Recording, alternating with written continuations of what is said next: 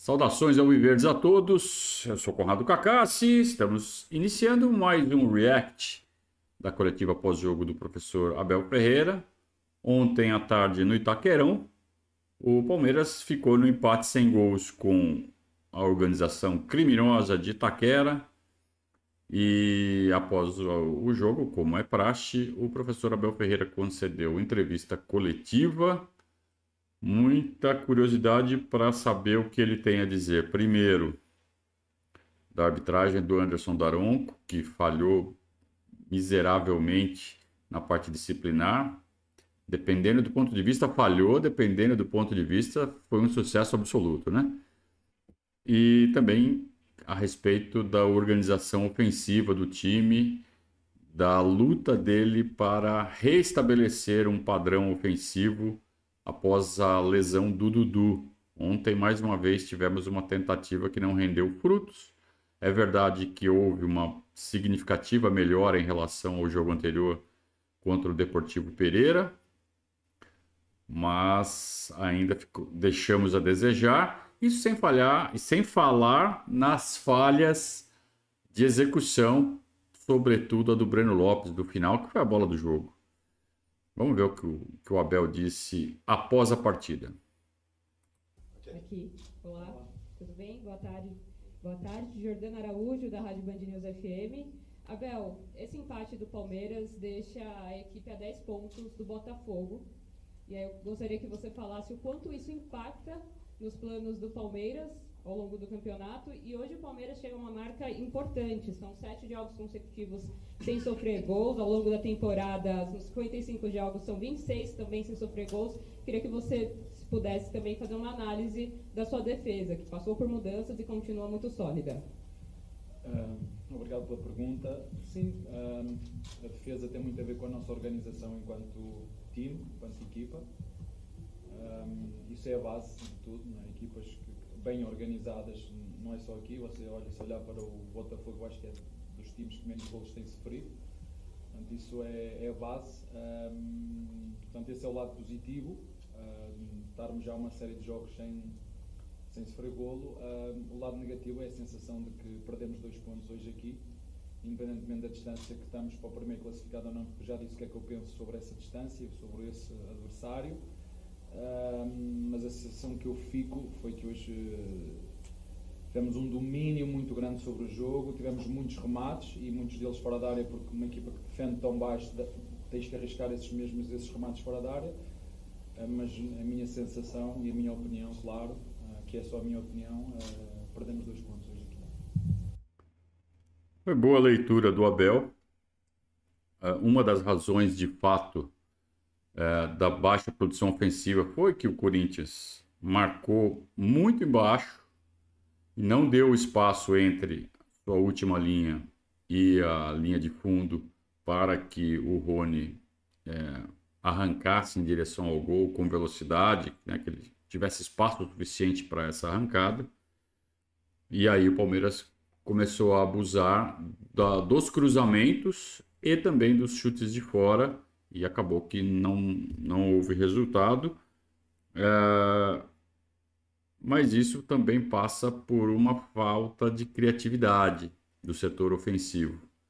E isso também esbarra no fato do Arthur estar tá jogando pelo lado esquerdo. É, e não pela ponta, jogando mais afunilado.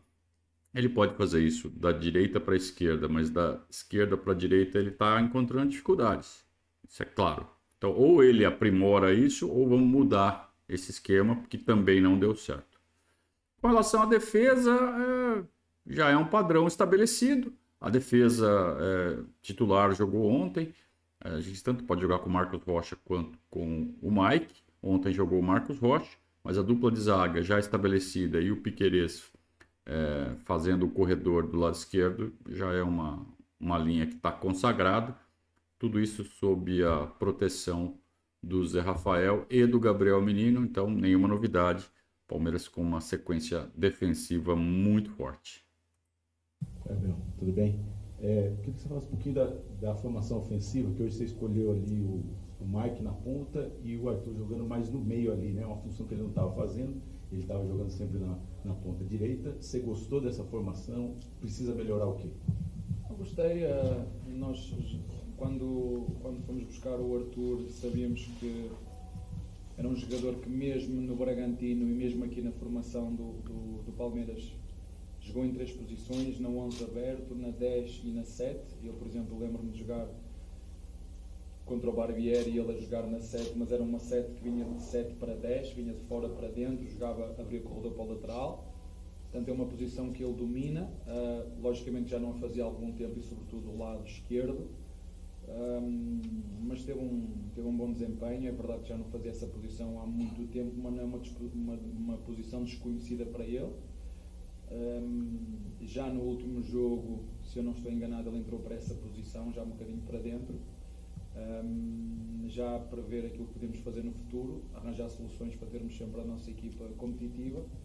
E acho que foi um, foi um jogo onde nós tivemos muito volume, mas chegámos ali depois àquela zona 3, chamamos a zona 3 ao último, faltou-nos ali um bocadinho de mais criatividade, se nós se sobrou em organização defensiva, faltou-nos se calhar hoje um bocadinho de inspiração, porque quando jogas contra uma equipa tão, tão organizada, tão baixa, que te fecha os espaços, que te dá espaços, e só deu praticamente nos últimos uh, minutos, onde nós uh, metemos o Hendrick. O Hendrick entrou muito, muito bem. Tivemos a grande oportunidade uh, do jogo, embora o, adversário também tenha, tenha tido na primeira parte, também uma no, no final em que o Everton defendeu, mas pelo volume e pelos dados estatísticos, nós, até que haver um vencedor, teríamos que ser nós. É, a solução passava pela entrada do Hendrick é, isso daí a gente falou durante o jogo, no início do segundo tempo. Checa lá os tweets do Parmelista. Assim, põe o Hendrick. Põe o Hendrick, que é ele que vai resolver esse jogo do jeito que estava configurado a, o sistema defensivo do Corinthians. Só que o Abel só foi colocar o Hendrick aos 40 do segundo tempo. Então demorou para mexer o Abel. Foi mal o Abel. Né? Foi muito lento. Então a gente pode cobrar falta de inspiração dos jogadores? Pode. Mas a gente também tem que cobrar a falta de inspiração do treinador, que demorou para pensar uma coisa que a gente aqui de casa já. Não só eu, tô falando que eu tinha que estar tá lá e fazendo. Qualquer um de nós, a gente, é só checar a rede social. Todo mundo pedindo a entrada do Hendrick, a entrada do Hendrick. Estava nítido que precisava de alguém mais rápido e mais incisivo, que fosse mais em direção ao gol. É, e não no lugar do Rony, no lugar do Arthur, porque aí sim, você tendo dois jogadores rápidos que vão em direção ao gol, você dividiria as atenções da dupla de zaga deles e aí talvez sobrasse um espaço. Né? Mesmo assim, esse espaço apareceu naquele lance final do Breno Lopes. E aí faltou, faltou caprichar, né? Boa tarde. É, eu queria até começar a pergunta puxando essa análise que você fez no final. Né? O Palmeiras tinha volume, tinha presença no campo ofensivo, mas faltou criatividade na, na sua avaliação. Isso me chama a atenção porque a sua primeira substituição, o seu primeiro pacote de substituições, veio ao, no minuto 78. Queria que você falasse um pouco por que você entendeu que o melhor remédio para resolver essa falta de criatividade era a manutenção do time que estava em campo. Como é que você fez a leitura para aí sim fazer substituições na reta final do jogo? É, Obrigado as primeiras que fiz foi para refrescar um menino, se vocês repararem, o menino vi que ele fez um remate fora da área que se, que se queixou ali um bocadinho do, do adutor. Ele tinha tido problemas no, no adutor, portanto decidi fazer essa substituição mais para refrescar o, time. Um, a segunda foi trocar, dar mais frescor ao lado direito, passando o, o, o Mike para trás e, e abrindo com o, com o Breno. Um, se me perguntasses uh, se calhar as duas, as três últimas substituições tinham de ter sido mais cedo, assim muito a frio, uh, digo-te que um, se calhar não tive ao meu nível e podia ter ajudado mais os jogadores, se calhar metendo-os metendo mais cedo, vendo agora. Uh, mas mesmo assim, os, os, os, que entraram foram criaram a grande oportunidade. O Hendrick acabou por recuperar a bola, saiu em transição. Já tinha tido mesmo uma, já, mesmo no final, já eu não estava no campo em que eu acho que é o Veríssimo que mete o cotovelo e, e se o Veríssimo não, não para, esse lance poderia ter sido diferente. Mas como, mas como te disse, olhando para o, o jogo todo, tirando essa, vendo agora, por ser mais fácil, não é ser eu aqui fazendo um bocadinho de arquiteta de obras prontas e profeta do acontecido, né? e eu pondo-me nesse lugar, se calhar uh, teria dito ao, ao, treinador de Palmeiras que deveria ter metido se calhar estes três jogadores, que era o Vanderlá que entrou para nos dar mais profundidade. O Piqueires não, não, não nos deu essa profundidade, sobretudo mais no segundo tempo. Refrescar na frente como fizemos, trocando o Hendrick pelo, pelo, pelo Rony e ali no meio o Jonathan fazendo um bocadinho o que o Arturo estava a fazer. Uh, agora é fácil, mas se calhar teria dito ao treinador do Palmeiras que devia ter feito substituições mais cedo. Agora é fácil não, Abel. A gente falou isso durante o jogo, tá lá na internet, é só procurar ali. Durante o jogo, Hendrick, Hendrick, Hendrick, Hendrick, antes, bem antes de você tomar essa decisão. Mas que bom, que bom que fez uma autocrítica. Falou, devia ter mexido antes. É, então, tá resolvido, né? Pode colocar esses dois pontinhos aí na conta, não só do Breno Lopes, divide com o Abel. O Abel não foi bem ontem. Boa noite, Felipe Leite, Gazeta Esportivo. O Palmeiras agora entra numa sequência de que vai descansar para a data FIFA, vai ter 10 dias de descanso. Queria saber de você qual vai ser o, a, o foco, a prioridade nesse período de descanso da data FIFA. Que, você acha que o Palmeiras precisa trabalhar para ter um melhor andamento na sequência da temporada? Obrigado. Sim, é aqui um, um dois em um feliz ou infelizmente, não sei como é que vocês querem ver isso, temos quatro jogadores na seleção, o Rios, o Piquerez, o Veiga e o Gomes. Se tem um lado bom e tem um lado ruim, de onde você quiser olhar. Um, temos que fazer aqui um dois em um. É recuperar os jogadores que têm mais jogos e que têm toques. Te disse, o, o, nosso menino jogou com um problema, um toque hoje, o, o Rony também. Uh, o Zé também tinha tido ali algumas queixas. É fazer aqui um dois em um, manter os nossos processos, melhorar uh, o nosso aspecto ofensivo, mas tem a ver muito mais com o último terço, tem a ver com a decisão, tem a ver com a organização, com os movimentos, tem a ver, uh, por exemplo, estou-me a lembrar de dois lances, uma com o Veiga, duas do Veiga, que ele sai em transição, tem o, o ao lado, tem a vantagem ali no ele demora, demora e depois passa-lhe a bola e já está fora de jogo. Tem outra mesma dele, igual que recuperamos a bola e tem, pode endossar no Zé e e decidiu chutar. Estou a falar do jogador mais criativo da nossa equipa. Mas isso são detalhes de decisão e a decisão tem muito a ver com um jogador, não tem a ver com, com a organização geral da equipa ou se a equipa tem que melhorar os seus movimentos. Não é isso. Tem a ver com muitas vezes com um movimento de criatividade, de inspiração. Um, o resto é mantermos os nossos processos e vamos fazer aqui um, um dois em um, manter o nosso, a nossa equipa um, competitiva, melhorar ou continuar a afinar o que temos que afinar, aproveitar para o Arthur também dar-lhe um bocadinho mais de jogo interior e melhorar os nossos atletas, o João John pegar mais confiança, poder jogar, poder treinar, o Vanderlá também, o Hendrick, que entrou muito bem hoje no, no jogo. Um, é isso, é treinar, não há outra forma. Qual vai ser o foco nesses 12 dias? Não são 10 dias, são 12 dias é, recuperação de alguns jogadores que estão ali sentindo uma coisinha ou outra, né? Ele mencionou alguns deles, principalmente o Gabriel Menino. É, manter os processos, principalmente os defensivos, que está tudo certo, está tudo ok. Agora, na parte ofensiva, tem sim que melhorar as dinâmicas. Eu, eu realmente eu não gostei nada dessa resposta do Abel ele praticamente jogou em cima dos jogadores a responsabilidade do, dos pontos perdidos. Ah, faltou inspiração, é, né? Ele, ele, ele poupou o Breno Lopes, que é o mais óbvio, né? Mas, ah, tomada de decisão do Veiga, do Rony, aquela bola que ele tinha que ter tocado para o Zé Rafael. É verdade, é verdade. Mas esses erros, eles vão continuar acontecendo se o time estiver melhor organizado porque na dinâmica do, das partidas, os jogadores têm que tomar a decisão e não vão acertar todas. Numa tarde ou numa noite em que estiverem absurdamente inspirados, vão ter um índice de acerto na tomada de decisão maiores. Ontem não foi, ok, mas mesmo assim, para um time é, que quer ser campeão brasileiro, não pode perder pontos da forma como perdeu ontem por causa de falta de inspiração contra um time tão fraco. Ontem era jogo para ganhar, mesmo pouco inspirado. E para isso era preciso ter um volume maior é, ofensivo. E isso não foi atingido porque o esquema não está bem azeitado ainda. E aí eu volto ao que a gente mencionou ontem no pós-jogo. Perder o Dudu, é, ninguém passa impune. Então vai sofrer um pouco para para achar o melhor esquema. Não vai encontrar o melhor esquema uh, da noite para o dia. É, só que ontem estava claro, né? Tanto que ele tomou a decisão correta, só que demorou demais. E aí a gente não teve tempo. Você viu, nos 48, uma chance clara. Se tivesse mais 5, 10 minutos, talvez uma nova chance aparecesse. E aí, né, de tanto tentar, uma hora o jogador ia estar inspirado, ia tomar a decisão correta, ia fazer a execução correta, ia fazer o gol. O jogo estava para nós. Só que não houve tempo, porque as mexidas foram feitas muito tarde. Abel Paulo Massini, boa noite. Olá. É, boa tarde ainda, né? Boa noite, não sei. É, é você tocou no ponto da entrada do Hendrick.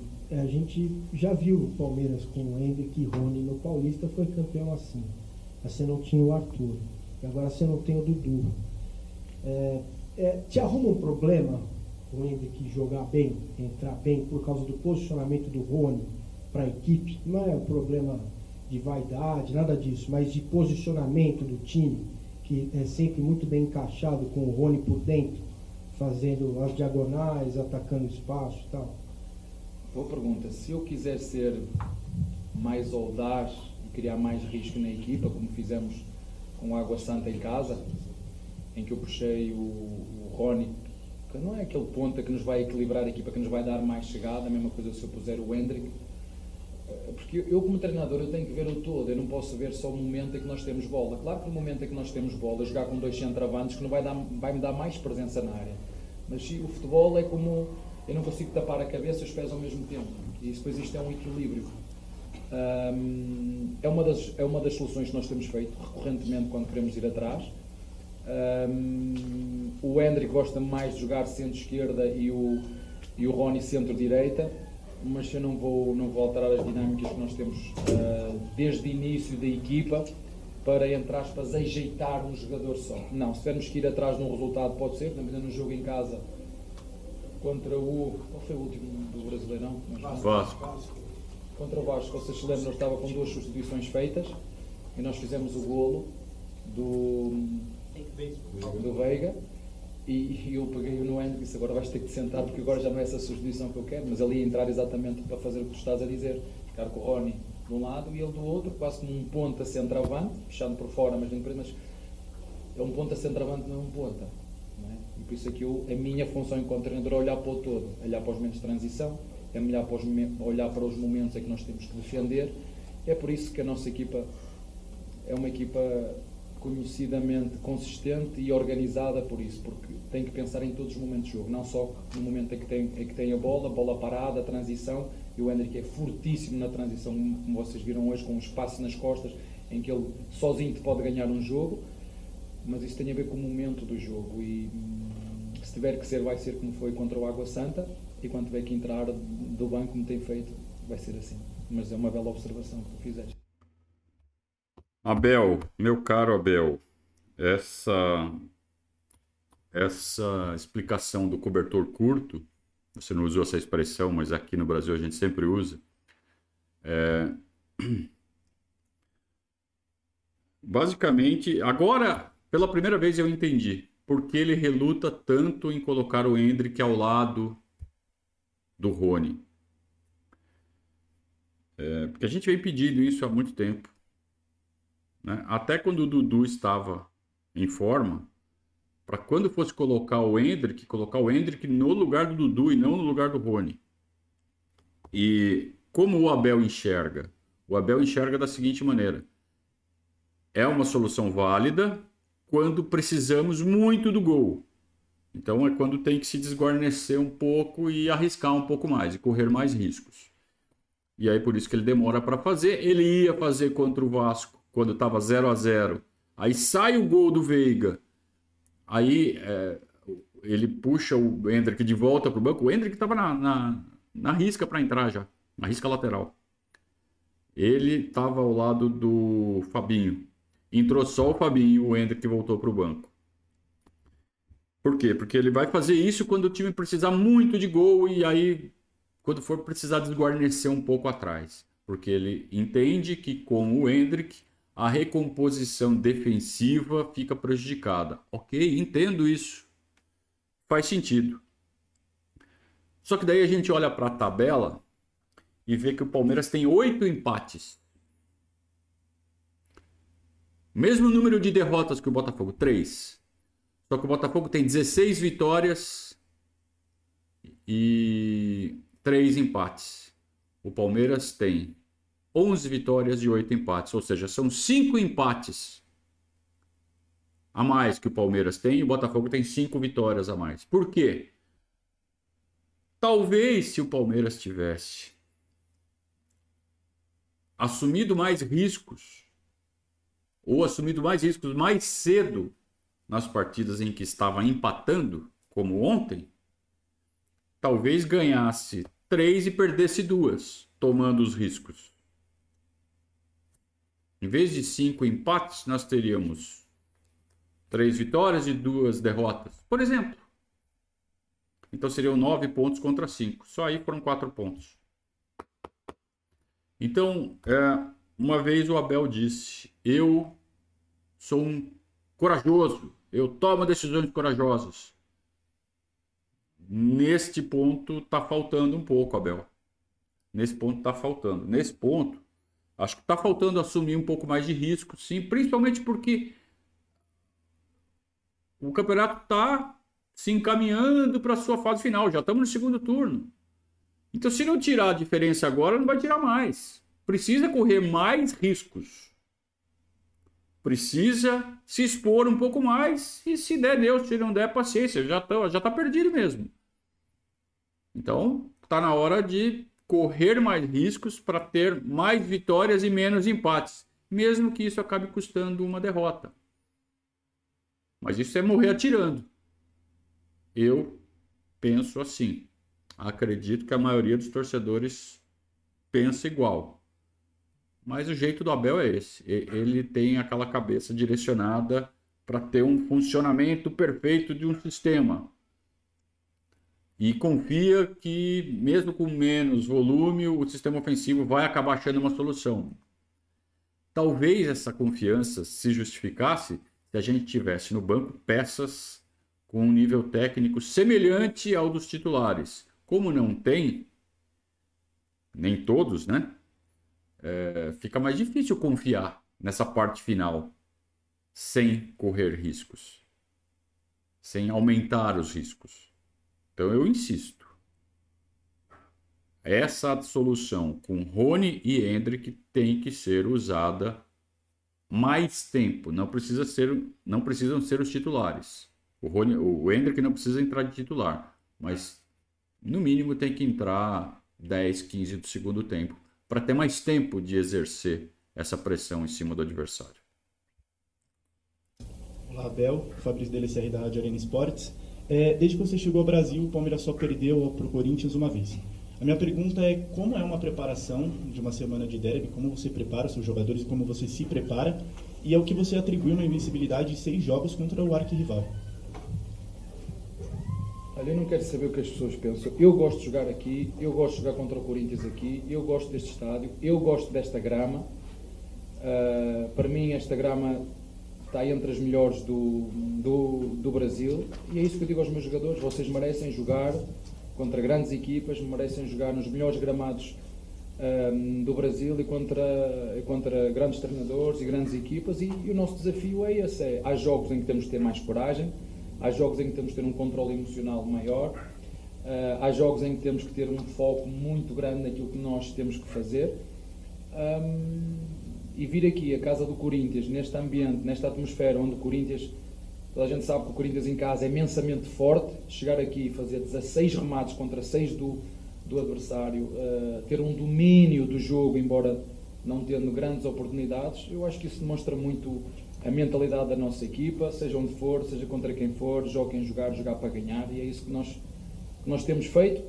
Um, mas esses números que estás a dizer são consequência do nosso, do nosso trabalho. Eu não, eu não vim para o Brasil a dizer, ah, quando jogamos contra o Corinthians vamos ganhar e quando... não, é, queremos ganhar sempre. Mas eu particularmente, não é só este estádio, há outros estádios que eu gosto muito de jogar pela atmosfera, pelo ambiente. Logicamente que o que eu mais gosto de jogar é em casa, E, e, acho que agora nesta reta final nós vamos ficar impedidos de jogar em casa três ou quatro jogos, que é uma coisa que eu particularmente não gosto, porque a nossa casa é o Allianz Parque, não é o Barueri nem outro qualquer, é ali que nós nos, nos sentimos em casa, mas em função de, de, outras situações que nós não controlamos e temos que as respeitar, questões contratuais, mas isso são números, uh, são, são bem evidentes e, e nós chegarmos aqui, eu chegar aqui e estou-te a dizer, o meu sentimento hoje é que perdemos aqui dois pontos, jogando em casa de um grande rival, é, é o sentimento que eu fico. Hoje. Essa situação aí da, dos shows no Allianz Parque, no final das contas, o calendário aponta para cinco ou seis partidas ao longo de 2023 em que o Palmeiras não poderá contar com seu estádio para mandar os jogos, é, que é a média. E que isso estava previsto desde o projeto inicial. Ó, você manda 35 jogos no ano, você vai ficar 5 ou 6 no Pacaembu. É...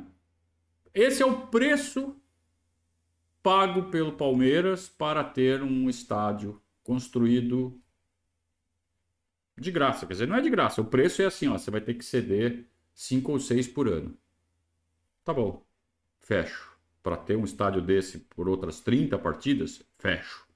O Palmeiras topou esse negócio lá atrás e, e eu teria topado também. E eu acho que você em casa também teria topado. É um bom negócio. É, a questão é ter um, um bom relacionamento com todas as partes envolvidas para que essas cinco ou seis partidas não venham nos momentos cruciais, não tirem o Palmeiras de casa em jogos super decisivos, super importantes, como foi, por exemplo, na Libertadores, que o Palmeiras foi eliminado pelo Grêmio, que foi no Pacaembu. Isso não poderia ter acontecido jamais. Tá? Isso aconteceu na gestão do Maurício Gagliotti. É, então precisa sim ter um bom relacionamento com o W Torre, com, o Mebol e com CBF para que a tabela seja confeccionada de forma a prejudicar o mínimo possível o Palmeiras, principalmente nessas partidas é, decisivas. O Abel encara o derby da forma como se deve, né? Ele fala assim: eu gosto de vir jogar aqui, eu gosto de vir é, fazer esse tipo de jogo grande. Claro que eu prefiro jogar em casa no Allianz Parque, ele fez esse comentário do mando, mas é, jogo fora de casa, é, o que, que um jogador, o que, que um técnico, o que, que um esportista que gosta de competir gosta mais? É dos grandes desafios, dos grandes espetáculos. Pô, eu vou jogar um Palmeiras e Corinthians lá na casa deles. Se o técnico não gosta disso, se o técnico tem algum problema, oh, eu prefiro jogar, é, tem alguma coisa errada. Então, nesse ponto, a gente sabe, o Abel é um sujeito ultra competitivo e tem mais é que gostar mesmo desse tipo de partida, assim como nós, torcedores, gostamos. Eu gosto de ver o Palmeiras jogar lá no Itaquerão e dar um pau neles. Ontem a gente perdeu a chance de ganhar deles mais uma vez lá, uma pena. Boa noite, Abel. João Marusso da Versus Esportes. Abel, o Palmeiras vinha numa sequência de jogos decisivos e importantes. Foram dois jogos pelo Campeonato Brasileiro e dois jogos pela Libertadores que também é, pediram muito do elenco. Na sua visão, a data FIFA ela chegou no momento certo para que os jogadores se recuperassem tanto fisicamente, tanto mentalmente? Uh, eu não te consigo dizer. O que eu sei dizer é que é o ritmo. Eu gosto de ter ritmo de jogo e o tempo suficiente para descansarmos, para recuperarmos a equipa para cada jogo. É verdade que hoje, por exemplo, o Corinthians tinha um jogo a mais do que nós, mas nós tínhamos a recuperação completa, tínhamos os três dias que jogámos ao quarto. Portanto, eu não, acontecesse o que acontecesse aqui hoje, a desculpa não queria ser a parte física, nós temos a recuperação completa, que são três dias para jogar ao, quadro, ao quarto, é isto que eu peço à minha direção para juntamente do organismo que manda, que é a CBF, na, na calendarização para lutar não só pelo Palmeiras, mas por todas as equipas que tenham três dias de descanso, para que se possa proporcionar bons espetáculos a quem, a quem assiste. Foi um mês muito difícil, foram dois meses muito difíceis, com muitos jogos, com viagens, uh, com uma lesão que nos vai tirar uh, opções, uh, neste caso o Dudu. é uma, uma, lesão de um dos nossos jogadores mais criativos, por exemplo. Hoje era um jogo que que uma equipa como a Palmeiras tem que ter esses saca-rolhas, esses jogadores que, que, fazem a diferença em momentos quando isto está tudo entroncado, por isso é que esses são os melhores jogadores. Um, como disse o teu colega, vamos aproveitar esta, esta paragem para fazer um dois em um, recuperar os jogadores que estão um, com mais toques e manter os nossos processos e manter a equipa também bem fisicamente. Embora, como disse, os jogadores vão para a seleção é impossível né, treiná-los, não sei como é que vão treinar, em que condições vão treinar, o tipo de treino vão fazer. Um, mas pronto, é sempre bom ter, ter jogadores do Palmeiras na, nas, nas seleções, uh, isso valoriza o trabalho do nosso clube, valoriza o trabalho dos profissionais do Palmeiras é isso que nós vamos procurar fazer. É um dois em um nesta pausa. Uh, trabalhar, descansar, recuperar e preparar os próximos jogos, afinando detalhes que têm que ser afinados.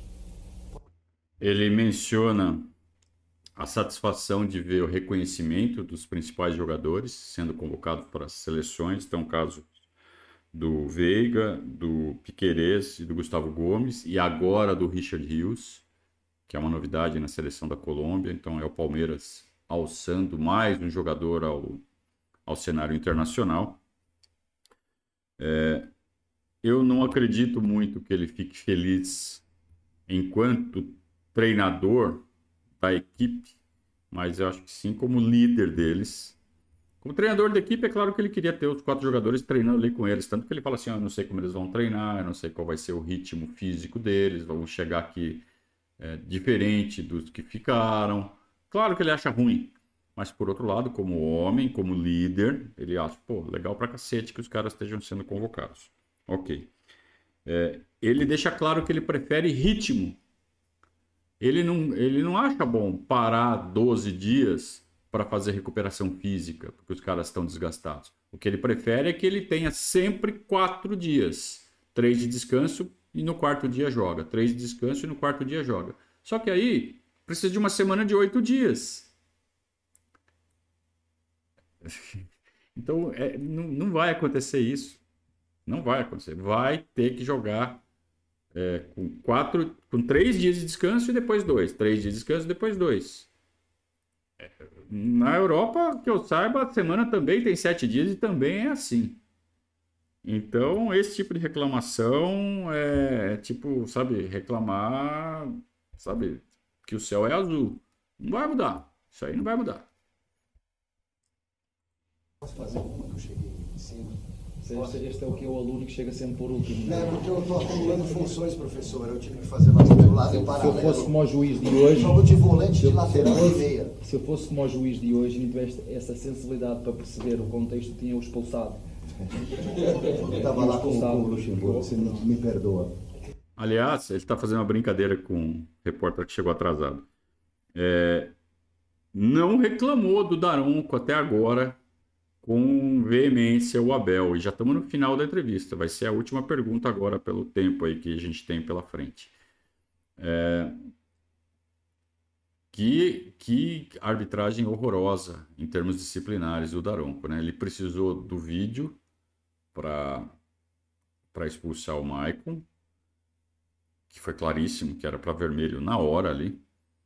E o vídeo também poderia ter agido melhor no lance do Lucas Veríssimo em cima do Hendrick. Que ele, ele agride o Hendrick duas vezes e ainda tenta dar um chute no final. Isso ficou muito mais visível vendo pelo vídeo. Né? No, no ao vivo, essas, esses golpes do, do, do, Veríssimo ficaram um pouco mais difíceis de ver. A gente viu que teve uma falta grosseira, que por si só já justificaria a expulsão, porque ele para um ataque promissor. E o Hendrick ia sair na cara do gol. Mas o árbitro de vídeo, o Rodrigo Guarizo, deveria ter chamado o Daronco também para expulsar o Lucas Veríssimo. Tudo bem, foi no último lance do jogo, talvez não mudasse o placar por isso, mas tinha que ter acontecido, né? E o Abel, inclusive, ele deixou o gramado em protesto na falta do Maicon que não foi dado vermelho direto, de cara. Ele nem viu que depois o Daronco foi chamado para o VAR e aí aplicou o cartão vermelho. É, por que, que você saiu tão puto mais cedo do jogo hoje? Ah lá, vai falar não disso. É difícil perceber, não é? Não é, não é difícil perceber. Ah! É... eu não sabia que eles iam falar disso agora, foi exatamente o que eu acabei de comentar. Vai falar dessa, dessas falhas é, grosseiras do Daronco na parte disciplinar. Eu, como não me quero chatear mais com nada, uh, como estava a dizer, eu, eu, se não tivesse a sensibilidade de perceber o que estás aqui a fazer, não, te respondia à pergunta. Era isso que eu estava à espera com, com um juiz deste nível, desta categoria, que para mim é um dos melhores, que tivesse essa sensibilidade de 4 minutos do fim, onde o meu centroavante está a disputar uma bola normal, agressivo, isto não é, é que é preciso contacto, e o, o juiz de linha disse, o, o juiz deu-lhe amarelo ainda disse comigo não. A seguir tenho uma é vermelho direto, que preciso usar o VAR para ver que era vermelho direto. Entendo que o clima do jogo, o, estádio requer essa, esse traquejo, essa flexibilidade que eu agora tive aqui contigo, é para te responder essa pergunta, porque é preciso ter essa flexibilidade. Acho que ele não teve e eu hum, achei melhor sair para não, para não fazer. E não ia fazer, mas não, saí quando tinha que sair, porque sou livre e crescido e Deus deu-me essa, essa, acho que é o que Deus nos dá a nós, essa liberdade de escolha, podermos decidir e depois um, aceitar as consequências das tuas escolhas. Um, por isso eu saí mais cedo, porque. porque. porque, porque sei. Para poupar um copinho. Para não dar a bica no microfone, para não fazer uma cagada, para não para não, né, para não dar pano para manga, porque senão a gente já sabe o que estaria sendo dito do Abel hoje nas mesas redondas, quadradas e de, de outras formas que a gente vê por aí. É, o Abel já está escolado, ele fala assim, não adianta nada, é chutar copinho, mandar o juiz fazer não sei o que, não vai adiantar nada.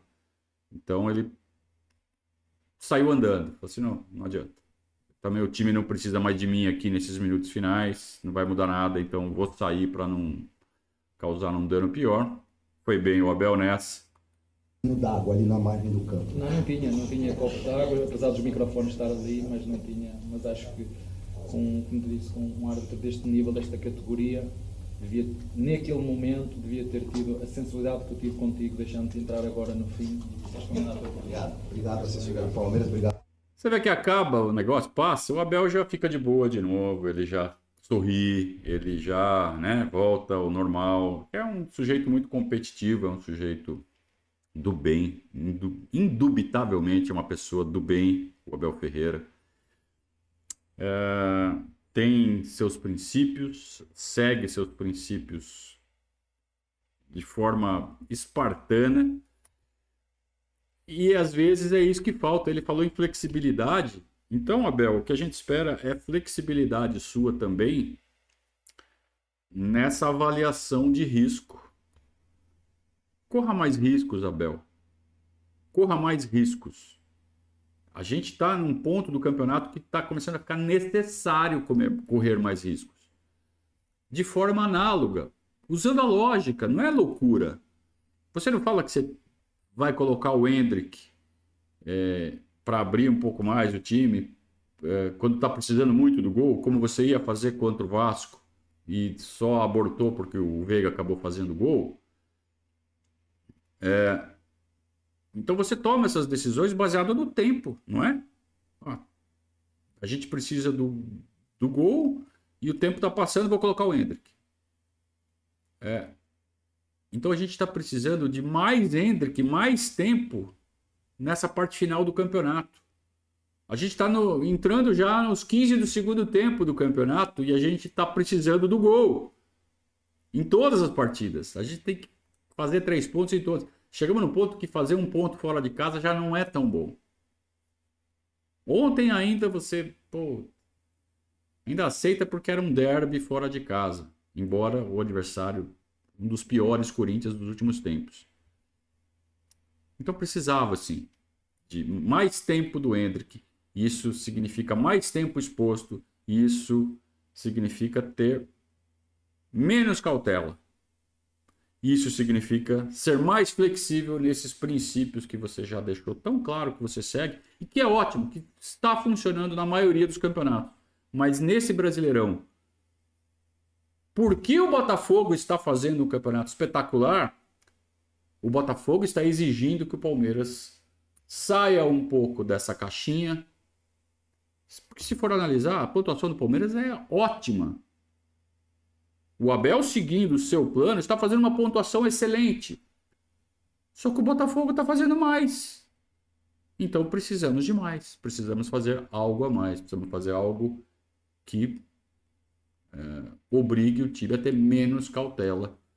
E eventualmente, num, num tiro de cinco jogos, em vez de cinco empates, você ter três vitórias e duas derrotas. Precisamos correr mais riscos. Muito obrigado a todos pela companhia, muito obrigado a todos pelo apoio. Ótima semana. Hoje às 20 horas, não se esqueçam, tem o Verdazo ao vivo aqui no nosso canal. Um grande abraço, saudações ao Viverdes.